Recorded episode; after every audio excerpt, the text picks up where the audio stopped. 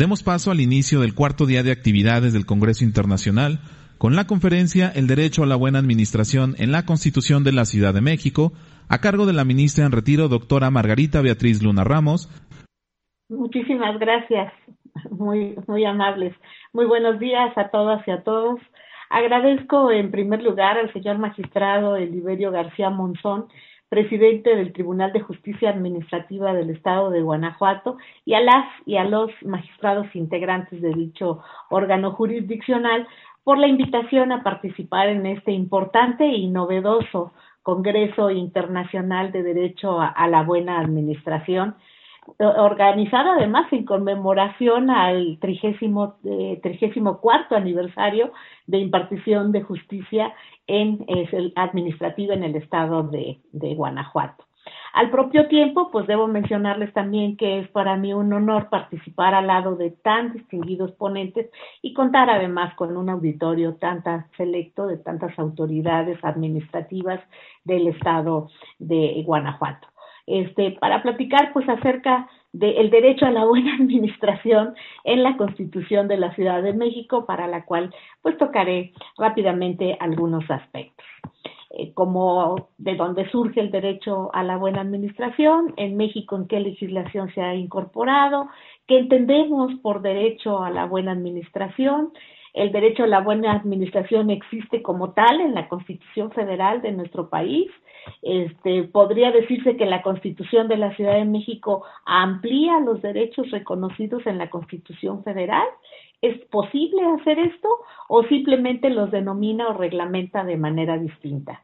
Eh, sobre esta base, eh, si se considera que regular este derecho es factible y disponible para este, la Ciudad de México y en consecuencia eventualmente para los estados de la República y cuál es la repercusión que este derecho tiene en el derecho constitucional administrativo de la Ciudad de México. Bien, pues rápidamente, ¿de dónde surge el derecho a la buena administración? Pues creo que de esto se van a encargar mucho los ponentes que ya ustedes este, tienen eh, programados para diferentes este, participaciones y que por supuesto están mucho más enterados que yo de cómo surge este derecho, pero simplemente mencionaré que la historia de la humanidad ha sido una lucha continua contra la opresión de unos seres respecto de otros. La liberación del pueblo hebreo de la esclavitud babilónica o faraónica, la revolución francesa, rusa y la propia revolución mexicana, pues son algunos de tantos hechos que han marcado, desgraciadamente con sangre y lágrimas, la continua lucha por la libertad en esta búsqueda de la libertad, pues se han suscitado diferentes formas de Estado y de gobierno, monarquía, aristocracia, democracia, el Estado unitario, el federado, el confederado, siempre en la búsqueda del modelo idóneo que no degenere en tiranía, oligarquía o demagogia, este, para que eso juzguen a las libertades. Este, aun cuando el respeto de los derechos humanos ha sido el baluarte de muchos de estos episodios bélicos, pues realmente es la Segunda Guerra Mundial el evento que dio paso a la conformación de un marco jurídico e institucional de carácter internacional cuyo principal objetivo se centró en la preservación de la paz mediante el respeto de los derechos de la humanidad importante movimiento en el que el ser humano asume un papel central en todas las ciencias sociales. Viene un cambio de concepción de aquella sumisión ciega heredada de los clásicos regímenes monárquicos en los que el rey pues era dueño de títulos, propiedades y vidas, a una participación más moderada, incluso de los propios, eh, perdón, mucho más moderada, este, y poniendo énfasis en, eh, sobre todo en los regímenes democráticos que tienden a entender que las autoridades públicas se ubican en esa posición por decisión de las sociedades que gobiernan, es decir, de las personas que integran las sociedades que gobiernan, y que los integrantes de estas sociedades pues tienen obligaciones coercitivas para preservar, entre otras cosas, la sana convivencia, pero que también tienen derechos, entre otros, a tener gobiernos y administraciones adecuados al servicio del interés general. Entonces, en el derecho, si bien surgen grandes clasificaciones como el derecho público, el privado, en el que el comportamiento de las personas la entendemos pues regulada principalmente pues, eh, por el derecho civil, el derecho penal, con una participación quizás muy pequeña y poco regulada en esa rama del derecho público que es el derecho administrativo, pues este se consideraba o se había considerado prácticamente un monopolio de las autoridades en cuanto a su organización y actividades.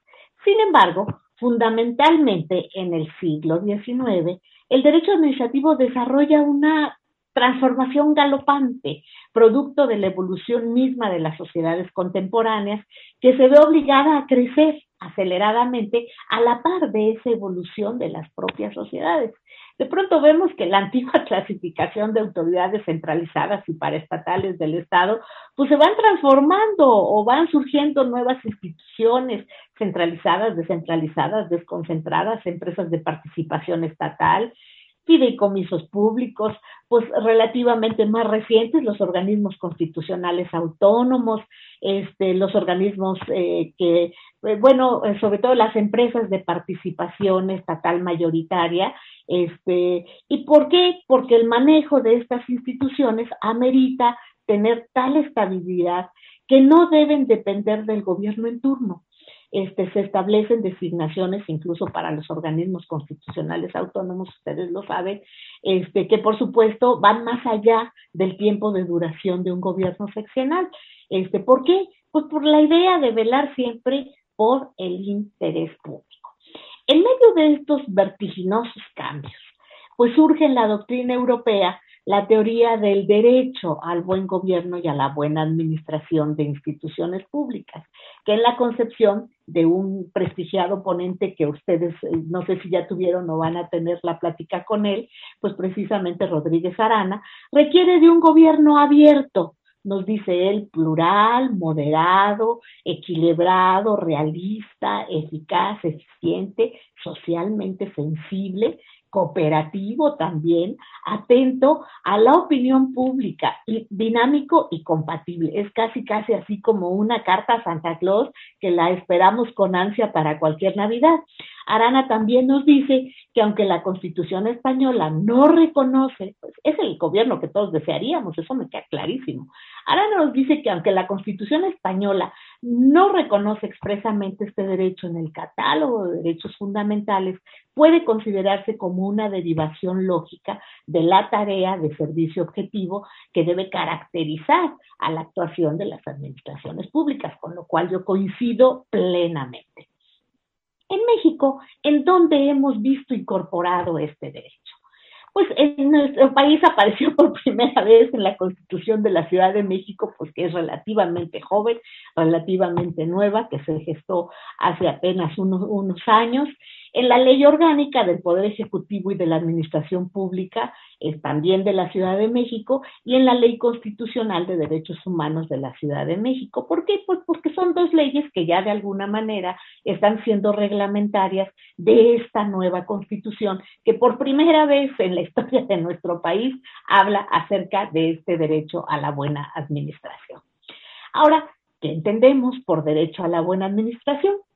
Bueno, aparte de lo que ya nos había dicho este Arana, pues también en México alguien que se ha preocupado por escribir acerca del derecho a la buena administración es el maestro Roltán Chopa. Este es el que más ha escrito en este aspecto sobre este tema y su definición, debo de mencionar, es muy similar a la que se establece en el derecho europeo, en el derecho español, porque dice que es el derecho a través del cual se garantiza a los habitantes este, de un Estado, una buena administración mediante un gobierno, vuelve a mencionar las características que ya habíamos señalado, abierto, integral, honesto, transparente, profesional, eficaz, eficiente, austero, incluyente. Aquí cambia una palabra que es también ahora como está de moda, resiliente, este, que es esta capacidad para superar circunstancias traumáticas, este, y sobre todo que procure el interés público y que se combata a la corrupción. Bueno, díganme, ¿quién no sueña con un gobierno de esta naturaleza? Eso es lo que todos los mexicanos, y no todos los mexicanos en cualquier país del mundo, esperamos tener del gobierno que se encuentre en ese momento en el poder. Entonces, en la Constitución de la Ciudad de México se encuentra establecido este derecho, se encuentra reconocido en el artículo séptimo de la Constitución de la Ciudad de México. Es un capítulo, es un artículo que este, se denomina Ciudad Democrática. Recuerden ustedes que la Constitución de la Ciudad de México es una constitución muy vanguardista, sobre todo en cuestiones relacionadas con derechos humanos, con estos nuevos procedimientos, con estas nuevas tendencias que se han dado a raíz de la posguerra. Entonces, ¿qué encontramos en este, en este artículo, en este artículo séptimo? Pues primero que nada, en un primer apartado, pues lo que vamos a encontrar es que toda persona tiene derecho a una buena administración pública, nos dice, de carácter receptivo, eficaz, eficiente pero también agrega algo que es importante ir conociendo, así como recibir los servicios públicos de conformidad con los principios de generalidad, uniformidad, regularidad, continuidad, calidad y uso de tecnologías de la información y la comunicación. Fíjense que esto a mí me parece que es de suma importancia. Una de las cuestiones que caracteriza a la administración pública es precisamente el otorgamiento de servicios, sobre todo este, en las ciudades pues, tan grandes como la Ciudad de México y desde luego este, todas las ciudades que integran nuestra república. Bueno, el tener buenos servicios públicos, pues de eso pedimos nuestras limosnas los ciudadanos. Este, y esto, bueno, se ha establecido de manera específica en este artículo y luego nos va estableciendo varios apartados, varios apartados que honestamente no me resultan muy novedosos porque, por ejemplo, nos dice en un apartado 2 que hay que garantizar la audiencia previa de los gobernados este, eh, ante las autoridades administrativas garantía de audiencia, no me parece novedosa. También nos dice que, este, que se debe de garantizar el acceso al expediente correspondiente. Este, pues sí, si alguien tiene un, un, proceso o un procedimiento, por lo menos que podemos esperar es tener acceso a él para saber cómo defendernos. Este, luego nos dice también que eh, y esto es importante, que la ley va a determinar los casos en que debe emitirse, fíjense, una carta de derecho de los usuarios y obligaciones de los prestadores de servicios públicos, porque las autoridades deben de conformar un sistema de índices de calidad de los servicios públicos basados en criterios técnicos. Esto sí me parece totalmente novedoso y además acertado, porque bueno, claro que todos queremos un servicio público de calidad, pero finalmente, calidad a criterio de quién? A criterio de quién, bueno, si me recogen todos los días la basura, si mi calle está limpia, si no tiene baches, pues digo, pues realmente veo que hay un buen servicio, un buen servicio público, pero finalmente a la hora de impugnarlos, ¿con base en qué parámetros los voy a hacer? Y aquí el hecho de que se establezca un sistema de índices de calidad, yo creo que nos da la posibilidad de establecer parámetros para poder en un momento dado justicializar este tipo de, este tipo de, de, derechos. Otra situación que nos dice es que también establece la libertad de reunión y de asociación y con esto va aparejado también la libertad de expresión, este, el derecho de réplica, que también desde todos este, conocemos y hemos tenido en diferentes constituciones estatales y por supuesto en la federal, que las personas profesionales de la información deben tener derecho a desempeñarse de manera libre y a mantener el secreto profesional. Se garantiza la seguridad de las personas que ejerzan el periodismo, que parece también muy correcto. La protesta social como un derecho del individuo colectivo y desde luego este, se garantiza el acceso a la información pública, el principio de máxima publicidad, que también lo tenemos perfectamente contemplado nosotros en la federal, este, y eh, lo que significa precisamente la preservación de los datos personales. Em, el derecho a la privacidad y también hay una parte muy referida a, este, a un gobierno democrático participativo en el que se habla de cómo se debe de establecer un sufragio este, efectivo, universal, libre, directo y secreto. Este, y además, algo que también se está estableciendo de manera novedosa en la legislación electoral y que hoy consagra la Constitución de la Ciudad de México, el voto de los migrantes que es eh, algo novedoso, pero pues que ya nuestro sistema ha venido aceptando. Entonces, quiero recordarles que la Ciudad de México fue impugnada em, también en su constitucionalidad este, eh, ante la Suprema Corte de Justicia de la Nación en forma general eh, por establecer algunos principios y de manera específica algunos artículos en particular. Debo mencionar que el artículo séptimo no fue motivo de impugnación, o sea, no ha sido analizado de manera específica este, por la Suprema Corte de Justicia de la Nación.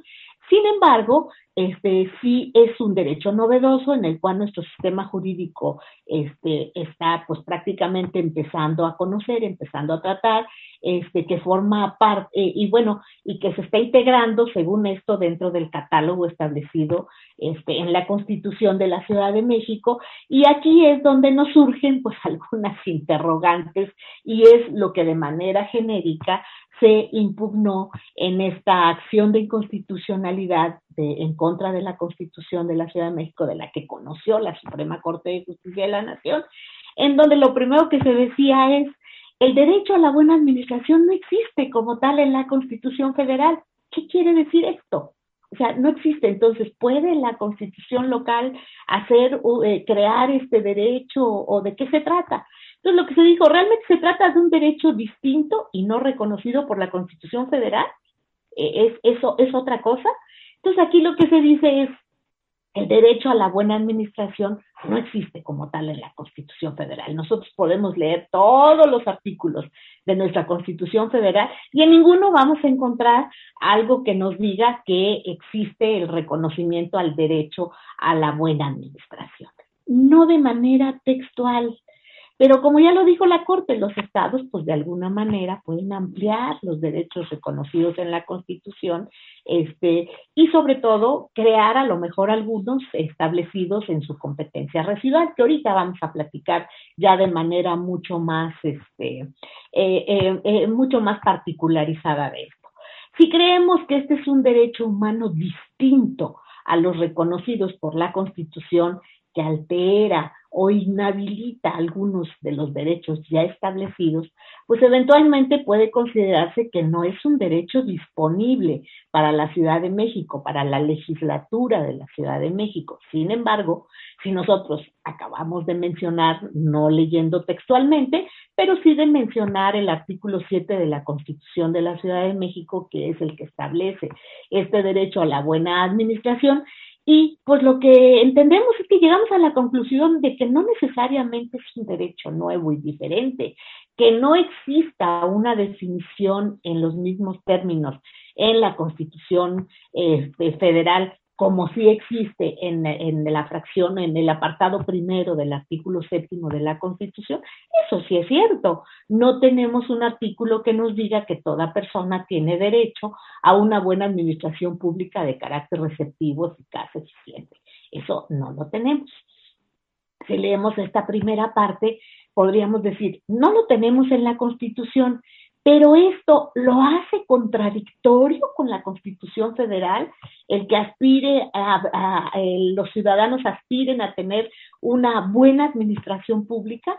Pues eso es lo que decíamos, todos quisiéramos, de veras, nosotros inmediatamente haríamos nuestra cartita a los reyes, a Santa Claus, para decir, esto es lo que queremos. Este, acá, hasta aquí si nada más estamos pensando en un derecho de carácter aspiracional, o sea, aspiramos a tener un, gobierno o una administración con estas características, pues hasta la podríamos definir en algo que hoy a los doctrinarios quisieran desaparecer, que son las normas programáticas. Este, ¿Por qué una norma programática? Porque pues, son buenos deseos, simple y sencillamente eso, ¿no? Este, pero este mismo artículo continúa diciendo, a recibir, o sea, tienen derecho además a recibir los servicios públicos de conformidad con los principios de generalidad, uniformidad, regularidad, continuidad, calidad, etcétera, etcétera.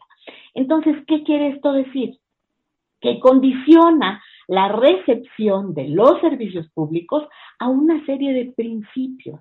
Principios que, y todos lo saben, cuando hablamos de, de principios, su respeto está sujeto a interpretaciones de carácter total y absolutamente subjetivo, a políticas públicas, a un presupuesto, porque no es nada más querer algo, es que esto forme parte de una política pública y que haya el presupuesto para hacerlo eficiente y eficaz. Entonces, la pregunta sigue siendo, ¿estos argumentos violentan la Constitución Federal? Yo creo que no, yo creo que no. Entonces, las demás fracciones donde podríamos decir que se desarrolla este derecho a la buena administración después de la definición que ya leímos, este, pues tampoco podremos, podemos decir que lo violentan, pues son reiteraciones de diversos artículos de la Constitución Federal. Digo, nada más tenemos que hacer un comparativo y bueno, quizás no con frases sacramentales como lo establece la Constitución, pero se refieren exactamente a los derechos que ya están reconocidos en nuestra propia Constitución. Cuando hablamos de garantía de audiencia previa, por actos privativos de las autoridades, por Dios, estamos hablando del 14 constitucional, de acceso al expediente y protección este, de datos personales, pues estamos hablando de los, del debido proceso y de los artículos 6 y 7. La libertad de reunión y de asociación, estamos hablando del noveno. La libertad de expresión, estamos hablando del sexto y del séptimo. La protección de datos personales, estamos hablando del artículo 16. La participación política democrática, pues estamos hablando del 35 o sea, no hay novedad, salvo la primera parte, que es la que está estableciendo la definición de qué es el derecho este, a la buena administración. Entonces, simplemente están en una numerología distinta, en, partes diferentes, quizás con una este, redacción diferente, pero al, al final de cuentas, pues están reconocidos en la Constitución. Entonces, en esta tesitura, podría decirse que la Constitución de la Ciudad de México amplía los derechos humanos reconocidos en la Constitución. Y la pregunta consecuente es, ¿es posible hacer esto? ¿O simplemente los denomina o reglamenta de manera distinta? Entonces, como es de todos conocido, pues la Suprema Corte de Justicia de la Nación resolvió esta acción de inconstitucionalidad a la que me he referido, que es la 15 diagonal 2017, y sus acumuladas, porque fueron muchas, este, eh, y, y, pues se trataron temas muy diversos. A mí todavía tuve el privilegio de que me tocara participar en su discusión. Este, fue una acción en la que fue ponente el señor ministro Laines Potisek y tuvo que dividir en dos el estudio de esta acción de inconstitucionalidad. ¿Por qué razón? Porque muchos temas estaban relacionados con cuestiones de carácter electoral y los tiempos electorales, pues ustedes saben que son muy perentorios y que finalmente están previamente establecidos. Entonces tuvo que dividir en dos la acción de inconstitucionalidad eh, discutimos y analizamos en un primer momento todo lo relacionado con temas este, electorales para que quedaran resueltos en los tiempos que marcan las leyes electorales. Y un segundo proyecto este, fue donde se analizaron el resto de las argumentaciones y los planteamientos respecto a si es factible ampliar los derechos reconocidos en la Constitución y bueno, al respecto, ¿qué es lo que se discutió? Que yo creo que esa es la parte importante y medular de esto si podemos nosotros en una constitución local hacer esta ampliación de derechos o creación de derechos. Este, bien, pues em, aquí lo que se decía primero es que la constitución federal debemos entender que faculta a la Ciudad de México para crear o ampliar los derechos humanos establecidos en el parámetro que reconoce la Constitución Federal los promoventes adujeron que el parámetro de regularidad constitucional que agrupa los derechos humanos no está disponible en modo alguno para ser legislado por las entidades federativas, pues esto va a vulnerar el principio de universalidad, que es uno de los principios que rigen a los derechos humanos. La Corte ha externado pues, diversos criterios al respecto. la verdad es que pues la doctrina constitucional se ha ido conformando en materia de derechos humanos conforme las interpretaciones van llegando al máximo tribunal. Y hubo criterios en un principio desde que los estados no podían ni reproducir el texto constitucional, ni los procedimientos para su efectividad, pues eso correspondía a la Constitución Federal, hasta los criterios en los que sí se llegó a establecer que la regulación de los derechos humanos compete a los tres niveles de gobierno y que los procedimientos para su efectividad, que recuerden son las garantías para hacerlos efectivos, podrían ser ampliados, pues esto equivalía a un principio de progresividad. Entonces, fíjense, sí pueden ser ampliados. ¿Por qué? Porque el hecho de que se establezcan medios adjetivos para hacerlos efectivos, pues va ampliando las posibilidades de oponerlos al Estado y por tanto estamos dentro de los cánones que marca el principio de progresividad. Lo que sí se dejó en claro es que la Constitución dice que los mexicanos gozarán de los derechos humanos reconocidos en la Constitución y en los tratados, de tal manera que crear derechos distintos a estos, no, no siempre podemos entendernos, no siempre, no estoy diciendo que nunca, este, entendernos dentro de la competencia de los estados, pero sí ampliarlos o matizarlos puede hacerse siempre y cuando no se contravenga a la Constitución Federal. Ampliar un derecho humano no necesariamente significa alterar o vulnerar el parámetro de regularidad constitucional, sea que dicha ampliación involucre un aumento en los supuestos de protección o un incremento en los sujetos, por ejemplo, se reconoce la perspectiva de género a favor de las mujeres o una constitución local puede decir se reconoce la perspectiva de género a mujeres, niñas y a mujeres indígenas. Este, eh, entonces, Bien, las prestaciones del derecho humano que sucedieron, pues aumentaron, simplemente se, no quiere decir que la constitución desconozca a las niñas y a las mujeres indígenas, simplemente que no lo dice de esa manera. El hecho de que se aclare en una constitución local y que se establezca un parámetro todavía mucho más amplio, pues de ninguna manera lo, lo, lo contravierte. Entonces, eh, además está llevado por un ente constitucionalmente facultado, como es este, pues el constituyente de los estados, facultando tal ampliación a potencializar este, eh, esos derechos y no representa, desde luego, en este sentido, ninguna alteración al parámetro, sino una materialización del principio de progresividad de los derechos humanos previstos en el primero constitucional.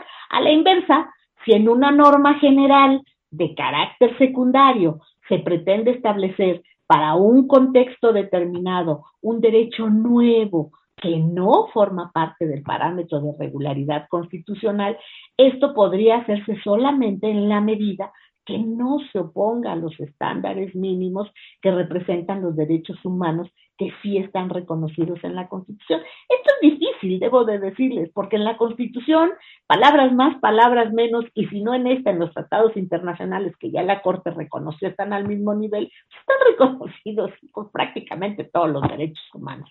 Pero bueno, si eventualmente se diera uno que no, pues tendría que transgredir de alguna manera el parámetro que se esté estableciendo tanto en la Constitución como en los tratados internacionales. Obviamente, si ese nuevo derecho humano transgrediera de cualquier modo lo que la Corte le llamó el núcleo o el contenido esencial de algún derecho fundamental de ese parámetro, entonces su creación sí representaría una alteración del parámetro y necesariamente tendría que declararse su invalidez. Pero pues esto es realmente muy complicado y normalmente se puede dar en situaciones donde los estados pudieran este, asumir competencia que no les corresponde. Pero pues esto es muy fácil de detectar. Entonces, a raíz de las reformas de 2011, muchos de estos derechos humanos se establecen bajo la estructura de principios. Este, existen los derechos humanos que se encuentran en reglas y las que se encuentran en los principios. En este caso, cuando están en reglas, pues los enunciados no son difíciles de entender. Nadie puede ser detenido ante autoridad judicial por más de 72 horas. Pues esa es una regla. Esa es una regla. O la duración máxima de dos años de prisión preventiva es otra regla. Este, son derechos que generalmente van a requerir de una optimización en la legislación secundaria para que se dé cumplimiento inmediato y no gradual.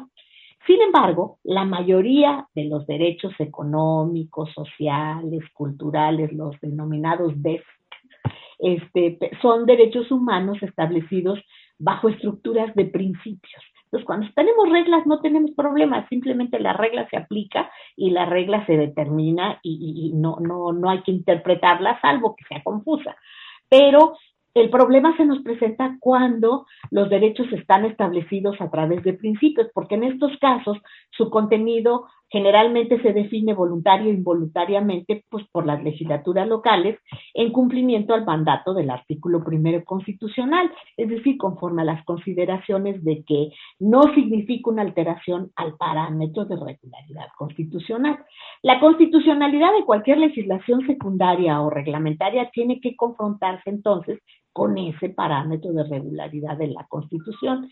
Este, y los derechos que estén comprendidos en los más de 200 tratados internacionales que México ha firmado, este, esta actividad legislativa pues no es una atribución exclusiva de la Federación a través del Constituyente Permanente Federal o del Congreso de la Unión.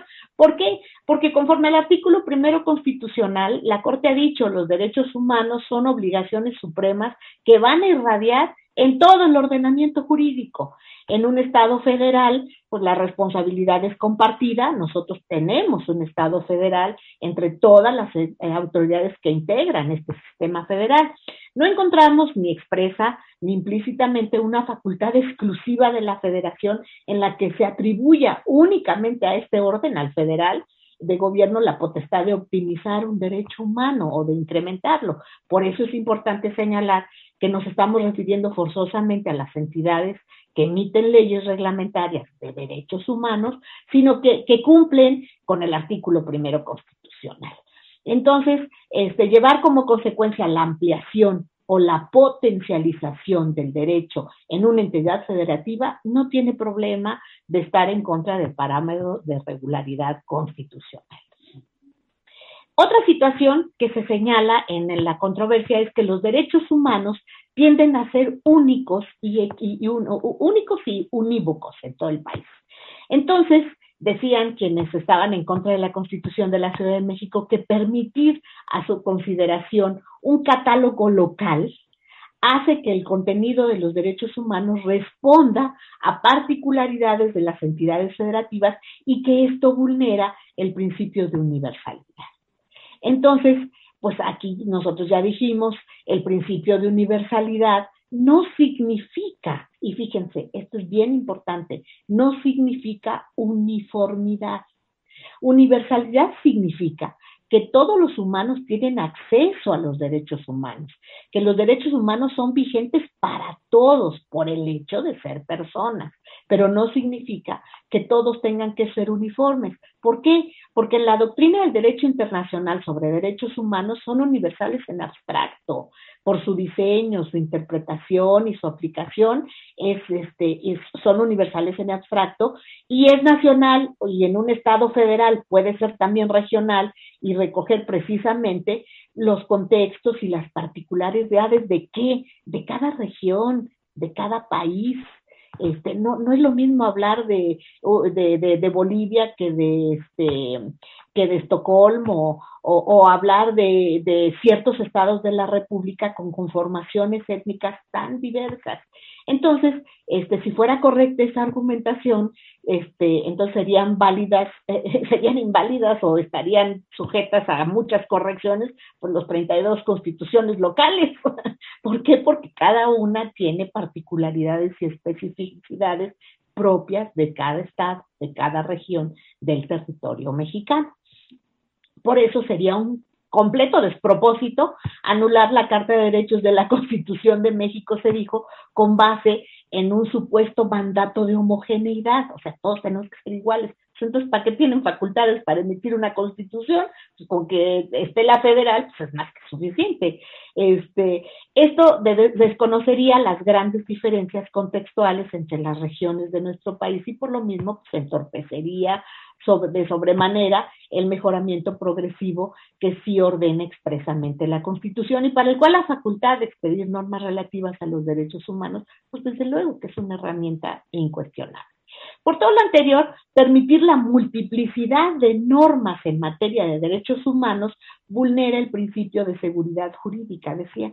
Pues en términos de esto, este, el apartado proscribe dichas posibilidades porque sería tentatorio a los fines y propósitos de nuestro sistema federal. La Corte dijo no, no se vulnera el principio de seguridad jurídica en la medida en que las normas constitucionales este, locales nunca pueden válidamente contradecir las disposiciones de la, de, la Constitución Federal y aquellas que aplican por igual a todos los habitantes de, de, las respectivas entidades federativas, quienes no se encuentran en disyuntiva alguna entre normas aplicables en un territorio, sino que debe interpretarse armónicamente, tal como lo ordena el artículo primero constitucional. Otro argumento fue el referente a la naturaleza constitucional de la Ciudad de México como entidad federativa autónoma, pero no soberana, decían quienes promovieron esta acción, y que a su juicio esta distinción entre autonomía y soberanía implicaba que la regulación de los derechos humanos en la constitución local se tiene que limitar al goce y protección de los derechos reconocidos por la Constitución Federal y los tratados, pero que no podía establecer un catálogo local de derechos humanos y menos que se amplíen o se reconozcan nuevos derechos con base o con fundamento en que la Ciudad de México es autónoma, pero no es un Estado soberano. Dijeron, la Ciudad de México no es un Estado, entonces no goza de, de soberanía, cuando mucho tiene autonomía. Aquí lo que la Corte dijo es que la distinción entre autonomía y soberanía no tenía relevancia para el tema, lo cual es totalmente cierto. Este, no sirve para que acreditar que la Ciudad de México tenga limitaciones en materia de derechos humanos distintas a las que podrían tener los estados. El análisis partió del reconocimiento de que la calificativa que la Constitución Federal otorga a los estados, dijeron, se aparta de la concepción clásica internacional de lo que es el concepto soberanía, es decir, independencia, igualdad frente al exterior y supremacía total en el interior. Desde, desde esa óptica, este, los estados pues, no son soberanos. Se señaló que el, por el ponente que el estudio de, sobre federalismo eh, realizado comparativamente entre Norteamérica y el federalismo mexicano son realmente total y absolutamente coincidentes, pero que esto no abona para nada el poder determinar si pueden ampliar o no el catálogo de derechos humanos. Y que evidentemente este, había, conforme al artículo 122, hay diferencias, eso nadie lo desconoce, entre la Ciudad de México y este, los estados de la República. ¿Por qué? Pues porque la Ciudad de México sigue siendo el asiento de los poderes federales y bueno, sigue teniendo una serie de legislaciones que parten del artículo 122 constitucional que precisamente le, eh, le regulan estas características específicas como lugar de asentamiento de los poderes públicos. Pero esto no quiere decir que, por ejemplo, nos haya modificado también el 124 de la Constitución y que se le haya dicho que también la Ciudad de México es un ente autónomo y que puede tener facultades residuales como cualquier otro estado de la República. Entonces, pero que esto finalmente es una discusión que ni va ni viene para las cuestiones relacionadas con la ampliación de los derechos humanos. Entonces, se concluyó que si la reforma constitucional de enero del 16 no buscó flexibilizar ni diluir en modo alguno las obligaciones de las entidades federativas en materia de derechos humanos frente a sus habitantes, entonces debe estimarse que la Ciudad de México tiene hoy todas las obligaciones generales que en materia de, derechos humanos tienen los estados del país. Eh, se le dio exactamente la misma concepción, aunque está claro que la Ciudad de México no es en sentido estricto un estado, pues preserva algunas particularidades, como decimos, este, por ser la capital de la República y la sede de los poderes de la Unión, este, aquellas no tienen incidencia en sus obligaciones generales en materia de derechos humanos. Entonces, no pasa absolutamente nada con esa distinción y esa reclasificación. Otras situaciones ¿cuáles son los límites de la Ciudad de México para ampliar estos derechos y crear nuevos derechos en su constitución local? Pues una vez zanjado que el constituyente de la Ciudad de México en general no está impedido para ampliar los derechos humanos o crear nuevos derechos de acuerdo a sus facultades residuales, la siguiente cuestión a desentrañar es hasta qué punto la Constitución de la Ciudad de México puede llevar a cabo esta actividad normativa. ¿Cuál es el límite? Entonces, las limitaciones a las entidades federativas para regular derechos humanos en los ordenamientos locales depende de la formulación específica de cada derecho fundamental en el texto constitucional federal y en los tratados internacionales. Como criterio general, mientras más desarrollado esté un derecho fundamental por las normas de parámetro de regularidad constitucional, pues menos margen de maniobra tendrán los órganos de las entidades federativas para ampliarlo pues, a través de un local. Este, de este criterio general de análisis se derivan pues tres directrices muy importantes y definidas para determinar en abstracto, porque en concreto podemos llegar a conclusiones a lo mejor a veces diferentes, los límites que impone la Constitución Federal a las normas de la capital que pretenden ampliar estos derechos. Entonces, la primera es facultades exclusivas de la federación. La norma que expida la Ciudad de México no puede ampliar ni crear derechos humanos ni de ningún tipo cuando la competencia legislativa respectiva, este, normativo regulatoria, se haya reservado en forma exclusiva para la federación en la propia Constitución Federal. Dicho a la inversa, si el orden constitucional establece una competencia regulatoria exclusiva, expresa o implícita, para la federación en alguna materia que involucre el derecho humano o el derecho en cuestión, las entidades federativas están impedidas para crearlo o ampliarlo. Este, se había sostenido que las entidades federativas podían proteger y garantizar los derechos humanos en el ámbito de sus competencias. Por supuesto, eso no está vedado, pero nunca pueden hacerlo fuera de sus competencias. Otra, otro punto importante es la identidad y el contenido esencial de un derecho humano. Este, también en línea de este desarrollo jurisprudencial de los últimos años, eh, la Corte determinó que las normas que expida la Ciudad de México en materia de derechos no pueden, humanos, no pueden alterar la identidad ni el contenido esencial de algún derecho humano reconocido por la Constitución y los tratados internacionales. Los derechos humanos en las constituciones locales no tienen siempre que reproducir palabra por palabra el texto del parámetro de regularidad constitucional.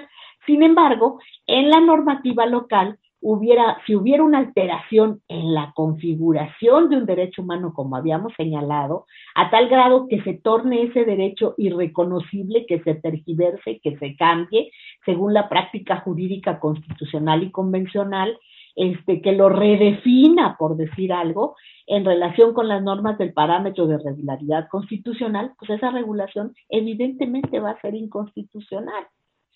Y esto pues ocurriría cuando el reconocimiento o la ampliación de un derecho humano en el ordenamiento de la entidad federativa se den en oposición manifiesta a lo que dice la Constitución. Un tercer parámetro es funciones de la Ciudad de México como sede de los poderes judiciales, perdón, de judiciales, administrativos y, legislativos.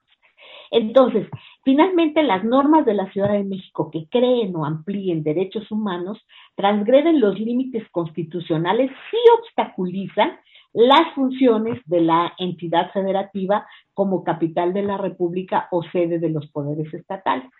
El régimen constitucional de la Ciudad de México se modificó, como ya dijimos, para este, asemejarse al estatus jurídico de la capital de la República a las entidades federativas, aunque no sea exactamente igual. No obstante, esta reforma este, no equiparó completamente a la ciudad con el resto de los estados, al contrario, aún se mantienen en la Constitución pues importantes diferencias y que ello tienen implicaciones, desde luego, tiene que ser en las facultades de los poderes de la Ciudad de México. Una de las diferencias más evidentes que la Ciudad de México tiene con el resto de las entidades federativas está regulada pues, con cierto detalle en el apartado B del 122 de la Constitución. Se trata de la función que esta entidad federativa tiene en su carácter de capital de los Estados Unidos mexicanos. En específico, la Constitución Federal obliga expresamente a la Ciudad de México a garantizar en todo tiempo las condiciones necesarias para el ejercicio de las facultades constitucionales de los poderes federales. Esa es una obligación que evidentemente los estados van a tener. ¿Por qué? Porque no son el asiento de los poderes federales. Otra situación es, sobre esta base, se considera que regular este derecho es factible, pero es un simple artículo programático o es una carta de buenas intenciones o realmente establece un derecho subjetivo que puede ser oponible al Estado para su cumplimiento.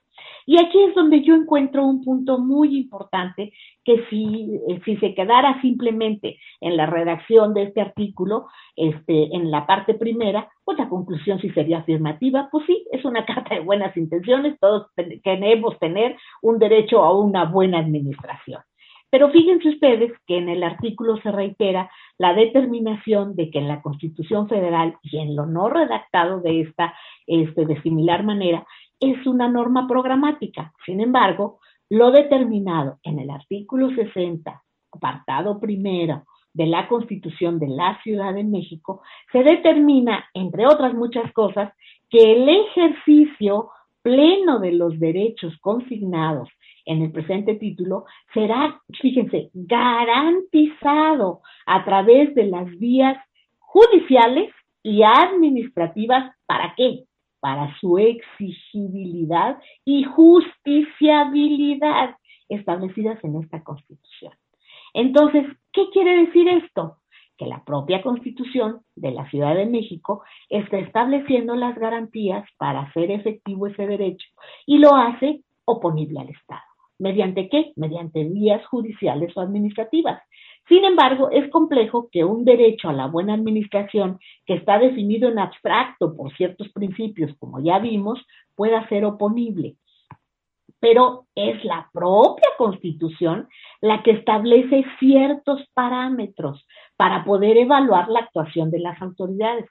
Y esto, de cierta forma, pues abre un camino, un camino importante para establecer que lo más importante en la judicialización de un problema de esta naturaleza. Un método de interpretación y por tanto de justiciabilidad. Que para mí esto resulta realmente importantísimo. Es lo que le quita prácticamente la posibilidad de estar hablando de normas meramente programáticas, de buenas intenciones, de cartas de buenos deseos. No, en el momento en que se establecen parámetros que nos den determinadas situaciones para establecer cómo interpretar esos principios que rigen este derecho a la buena administración y establecen los medios para poder hacerlos efectivos y para poder impugnarlos y oponerlos al Estado, en ese momento se convierten en un derecho subjetivo que es perfectamente eh, oponible al Estado y por tanto pueden ser viables. Eso es lo importante, que sean viables, que sean justiciables. Entonces, por ejemplo, el propio artículo 60 dice que se garantiza el derecho a la buena administración a través pues, de un gobierno abierto, integral, honesto, transparente, y bueno, pues esto vuelve a ser otra vez principios, este, pero también de alineamientos. Y nos dice, el gobierno abierto es un sistema que obliga a los entes públicos a informar a través de una plataforma, fíjense, aquí está estableciendo vías, está diciendo, no solamente tienes un derecho de acceso a la información con que te presentes y pidas informes sobre tal o cual programa o tal o cual situación, sino que tienes la obligación de establecer una plataforma de accesibilidad universal de datos abiertos y apoyado en nuevas tecnologías que garanticen de forma completa y actualizada la transparencia, la rendición de cuentas y el acceso a la información.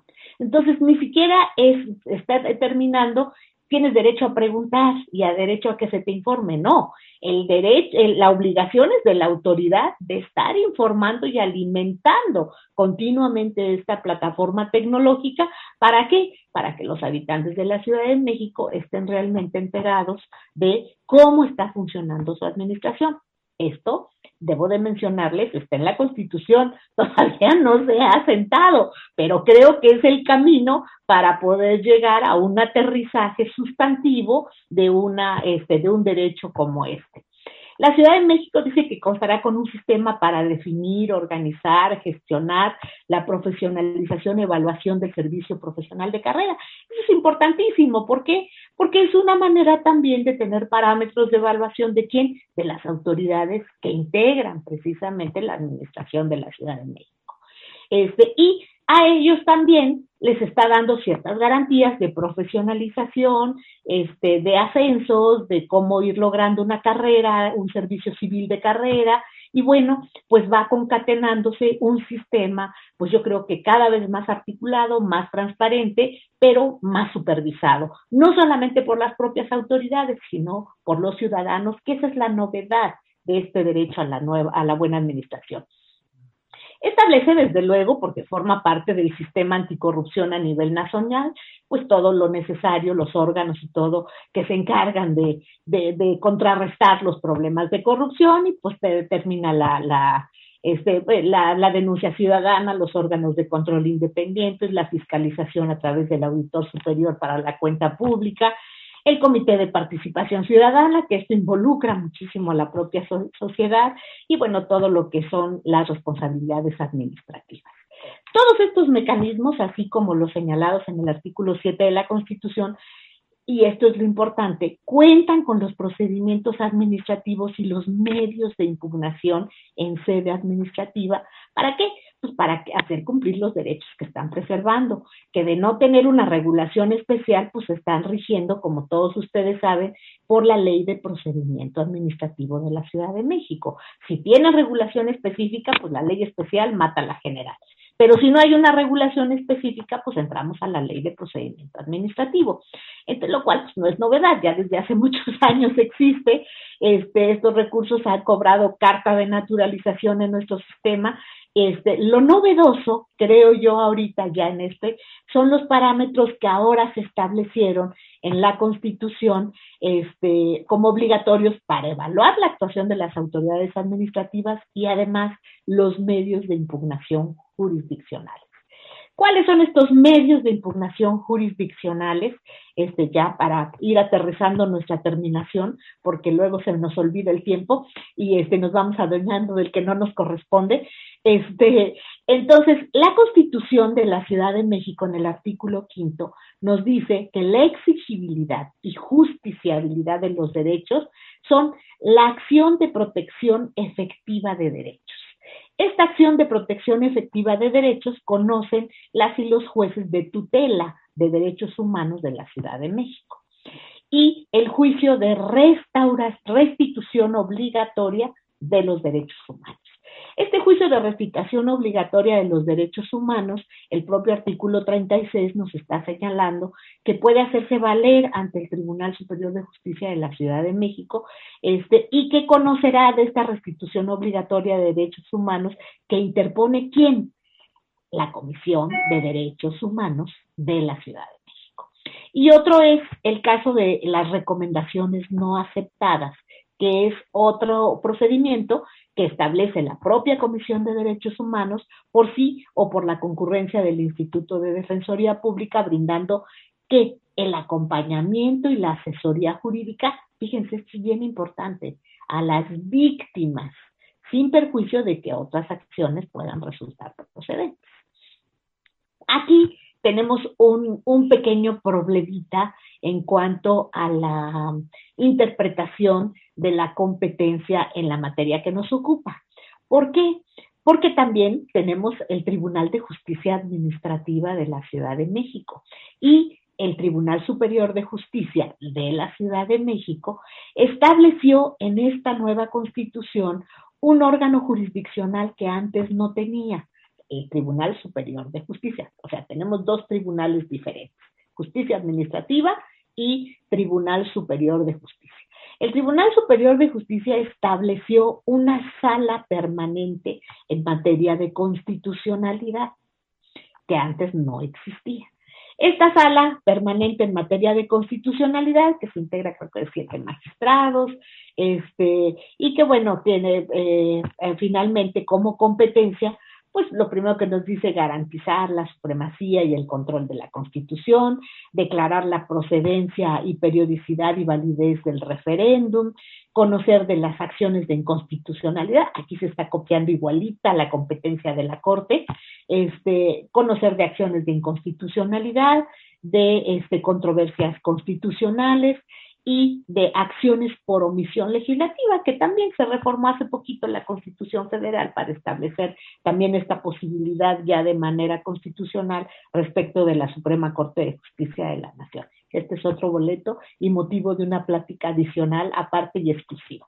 Este, pero al final de cuentas, hay una partecita en su competencia que es la que ha dado un poquito de interpretación, así no se tergiversa con la competencia del Tribunal de Justicia Administrativa, porque dice, estoy refiriéndome a la competencia del Tribunal Superior de Justicia en la sala constitucional, dice, conocer y resolver las acciones de cumplimiento en contra de las personas titulares de los poderes públicos los organismos autónomos y las alcaldías eh, cuando se muestren renuentes a cumplir con sus obligaciones constitucionales y en las resoluciones judiciales.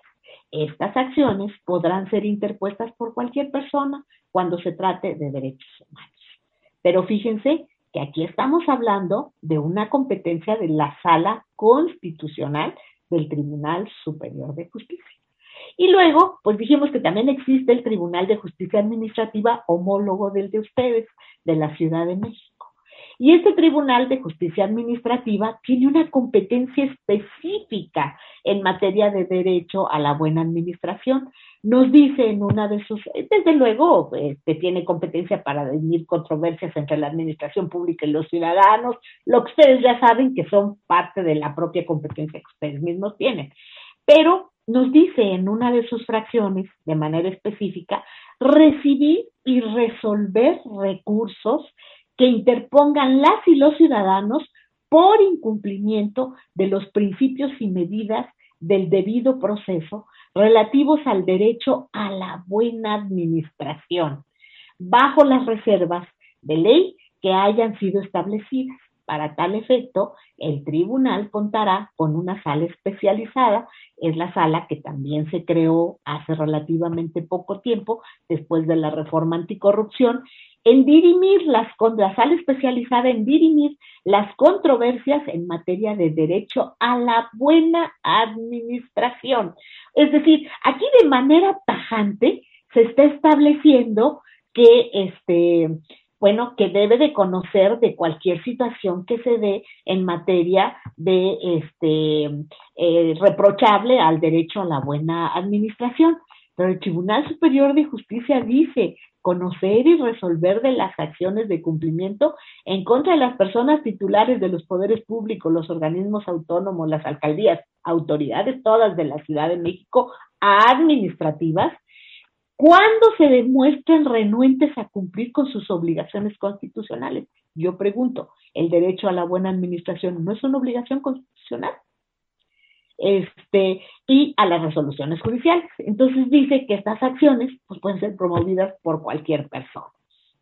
Esto pues suscitó un poco de confusión entre la competencia de unos y otros. Creo que la facultad expresa en materia de legalidad está establecida de manera tajante para el Tribunal de Justicia Administrativa de la Ciudad de México. Y la Constitución este, para, o sea, todo aquello relacionado directamente en contra de la Constitución para el Tribunal Superior de Justicia de la Ciudad de México a través de las vías que ya señalamos, tiene para su conocimiento.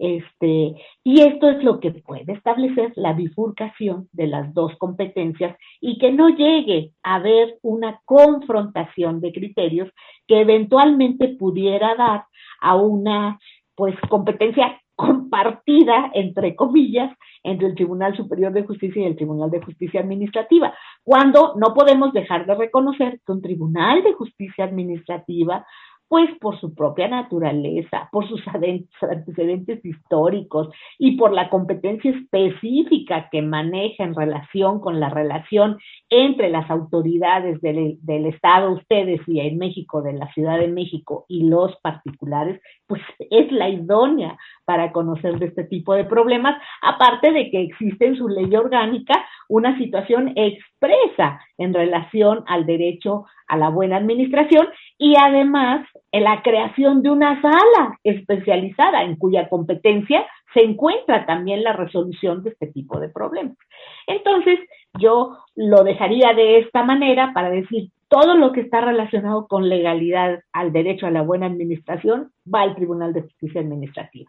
Aquello que está relacionado con la impugnación constitucional de la Ciudad de México pues puede eventualmente ir al Tribunal Superior de Justicia, a la Sala Constitucional, para no crear pues realmente un problema competencial serio en el que pues tendríamos la aplicación incluso pues en ocasiones hasta de derecho totalmente diferente y de procedimientos totalmente distintos, lo cual puede eventualmente en un debido proceso pues constituir una violación de carácter sustantivo.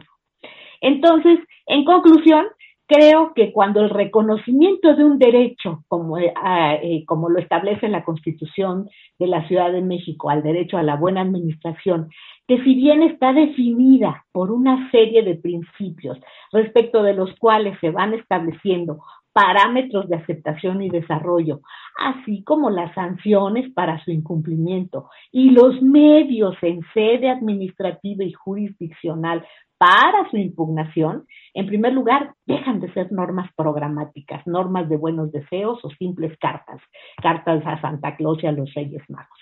Este, entonces, ¿qué sucede? Si se encuentran en disponibilidad de la, de, la, de, la, de la legislatura de los estados. ¿Por qué se encuentran en disponibilidad de la legislatura? Porque son medios efectivos para hacer precisamente eficaces estos derechos. Este, y cuando no contravenga, desde luego, como ya establecimos en el tipo de competencias que ya señalamos, este, lo especificado por la Constitución Federal, los tratados internacionales, cuando no haya, como dijo la Suprema Corte de Justicia de la Nación, una alteración al núcleo esencial del parámetro de constitucionalidad reconocido en la Constitución. Pero si hablamos de facultades residuales y si hablamos de medios para hacerlos efectivos, sí están dentro de su disponibilidad legislativa, como sí considero está el derecho a la buena administración. Hasta aquí lo dejo y estoy pues atenta. Muchas gracias por su atención, muchas gracias este, por la invitación y por supuesto atenta a las preguntas que me quisieran formular. Muchísimas gracias.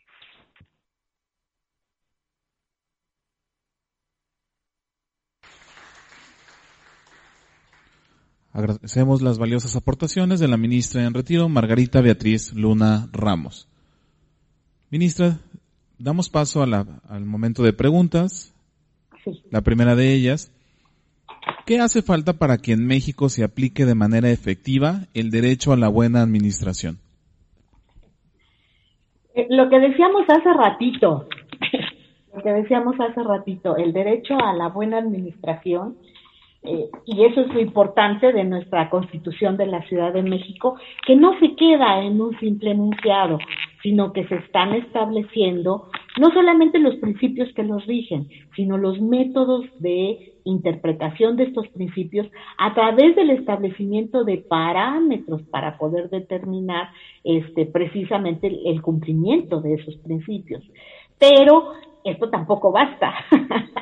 esto tampoco basta. La manera de aterrizarlos, yo creo que es algo conjunto entre las autoridades, entre la sociedad. Este, ¿Por qué razón? Porque son derechos hasta cierto punto novedosos todavía en nuestro sistema jurídico.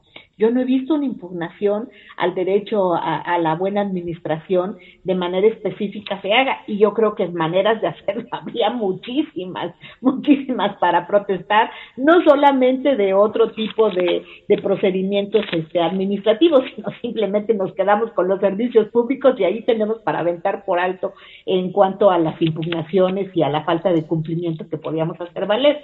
Este, pero yo creo que es un proceso gradual.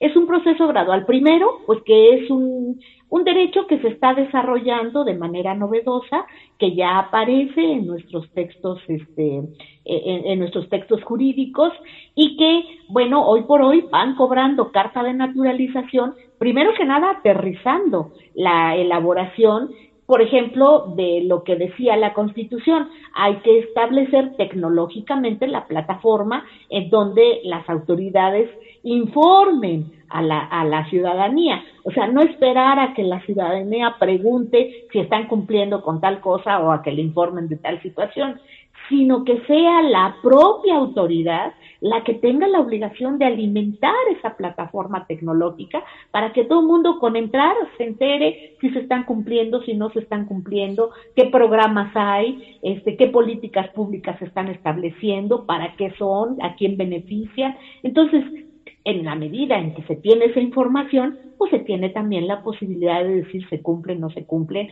y por tanto qué eh, medios tengo para hacerlas efectivas. Pero creo que lo más importante es que ya existen reguladas, que existen criterios de interpretación, que existen parámetros para poder determinar esos criterios de interpretación y que existen sanciones y procedimientos para hacerlos efectivos, pero sobre todo la judicialización para que el particular pueda oponerlos al Estado a través de un medio jurídico. Ahora, ¿qué se necesita? Que los ciudadanos participen, entiendan que existe este medio, que los hagan valer y que se hagan valer cuando realmente hace falta hacerlos valer, porque tampoco se trata de estar interponiendo juicios nada más para ver qué pasa. No, o sea, yo tengo un problema de servicios públicos, bueno, pues voy a hacer valer este medio. Pero es un proceso gradual, es un proceso de algo que acaba de ingresar prácticamente al sistema jurídico de la Ciudad de México y al que tenemos que acostumbrarnos, que tiene que ir cobrando carta de naturalización en la medida en que lo vamos asimilando autoridades particulares y desde luego, este, eh, por supuesto, a los que le lleguen indudablemente es a, las, a los órganos de impartición de justicia. Entonces, es cosa de irnos acostumbrando para hacerlos efectivos, eficientes y eficaces. Muchas gracias, ministra. La siguiente pregunta. El artículo 7 de la Constitución de la Ciudad de México no se queda corto al no, al no reconocer derechos como los establecidos en la Carta Iberoamericana de Derechos y Deberes del Ciudadano en relación a la administración pública? Bueno, el, la Constitución de la Ciudad de México trae otro artículo donde establece una Carta de Derechos de los Ciudadanos de la Ciudad de México y quizás ahí habría que profundizar. Pero recuerden ustedes que también todos aquellos derechos reconocidos dentro de los tratados internacionales, pues forman parte del parámetro, del parámetro de constitucionalidad. Yo nunca estuve de acuerdo, pero pues la Constitución les digo, perdón, la Suprema Corte de Justicia de la Nación les, les reconoció hasta el mismo rango de constitucionalidad que la propia Constitución. Yo digo que no. Yo digo que el artículo primero constitucional simplemente nos dijo los mexicanos gozarán de los derechos humanos reconocidos en la Constitución y en los tratados pero no nos dijo que la Constitución y los tratados estaban al mismo rango, porque yo creo que quien establece un parámetro de constitucionalidad está oponiendo ese derecho humano a la Constitución y quien está estableciendo un parámetro de convencionalidad está estableciendo, está, está oponiendo ese derecho humano al tratado internacional. Y una cosa es que se reconozcan constitucionalmente los dos parámetros, constitucional y convencional, y otros que estén al mismo nivel. Pero esa es otra historia y siempre lo digo porque siempre este, me, da, me da mucho gusto poder explayar que nunca estuve de acuerdo con esa situación, pero que hoy por hoy lo que la Corte ha establecido, y bueno, esto queda como reflexión para después de la muerte, pero la, la Corte lo que sí estableció fue que tienen el mismo rango y por tanto si está establecido en un documento internacional, pues es como que si estuviera establecido en la propia Constitución y es oponible, aunque las legislaciones locales lo reconozcan o no lo reconozcan. Debemos entender que aunque muchos quieren desaparecer la jerarquía normativa, la jerarquía normativa existe y tan es así que las constituciones locales y la constitución de la Ciudad de México tienen un rango inferior a la constitución federal y a los tratados internacionales. Por eso, aquellas normas que en un momento dado resulten atentatorias de la Constitución o de los tratados son oponibles a través de los medios este, de regularidad constitucional que determinan nuestra Constitución federal. Muchas gracias, ministra. La siguiente pregunta. ¿El derecho a la buena administración no se trata de un derecho dogmático o muy ambiguo? Pues si nos quedamos en la pura lectura del primer apartado del artículo 7, sí, es lo que decíamos al principio. Pues decimos, pues, ¿quién no quiere una buena administración? Pues gracias, mucho gusto, todo es lo que queremos. Sí, pues se queda en eso, en lo que podríamos denominar una norma programática. Pero si nosotros continuamos con la lectura de la Constitución, y no solo con la lectura de la Constitución, si continuamos con la lectura de aquellas leyes que reglamentan a la Constitución de la Ciudad de México, pues entonces vamos viendo, y es lo que les decía que me dio mucho gusto, porque esto que a simple lectura pareciera simplemente un enunciado, les decía una carta de buenos deseos, resulta que sí va, va teniendo la implementación necesaria para hacerla efectiva y eficaz. Yo no les estoy diciendo que en este momento en la Ciudad de México ya esté bollante el derecho a la buena administración y que este, se esté llevando a cabo de manera este, consuetudinaria. No, quizás no, pero el hecho es que ya hay un comienzo ya hay un comienzo que no se quedó en una mera, eh, en, un mero deseo, sino que implementó de alguna manera el andamiaje para poderlo hacerlo efectivo y eficaz. Que esto no va a ser entre hoy y mañana, que esto va a tener que ir cobrando carta de naturalización porque tenemos que asimilarlo, les decía, todos los involucrados precisamente en lograr esa buena administración, incluyendo por supuesto a la sociedad que es la que estará en la posibilidad de exigirla, pero ya la tenemos. Y ya tenemos los medios y el andamiaje que de alguna manera va estableciendo esa posibilidad. Entonces, nada más involucremos, pero involucrémonos en serio todos y verán que poco a poco va a ir cobrando carta de naturalización. Muchas gracias. Ministra, una siguiente pregunta. ¿Puede existir en México una multiplicidad de derechos humanos reconocidos en las constituciones? ¿Esto no generaría riesgos de contradicción? Eh, eh, eh, recuerden que fue algo que trató la Corte precisamente en esta acción de inconstitucionalidad 15 del 17. Lo que nos dice es, si en un momento dado, a ver, en algún momento la Corte dijo, este, ni siquiera tienes derecho a reproducir lo que se dice en, en la Constitución Federal, Estado, no puedes hacerlo. Sin embargo, fue matizando el criterio, fue matizando el criterio y dijo, no, a ver, perdón, eso no atenta contra el principio de universalidad, porque el principio de universalidad no es que todos los derechos humanos sean exactamente iguales. ¿Por qué? Porque tenemos especificidades, dijeron, a nivel internacional, de un país a otro tenemos realidades y cuestiones total y este, distintas. También en nuestra república es un mosaico cultural, nuestra república mexicana. No es la misma realidad en un estado del norte que en un estado del sur.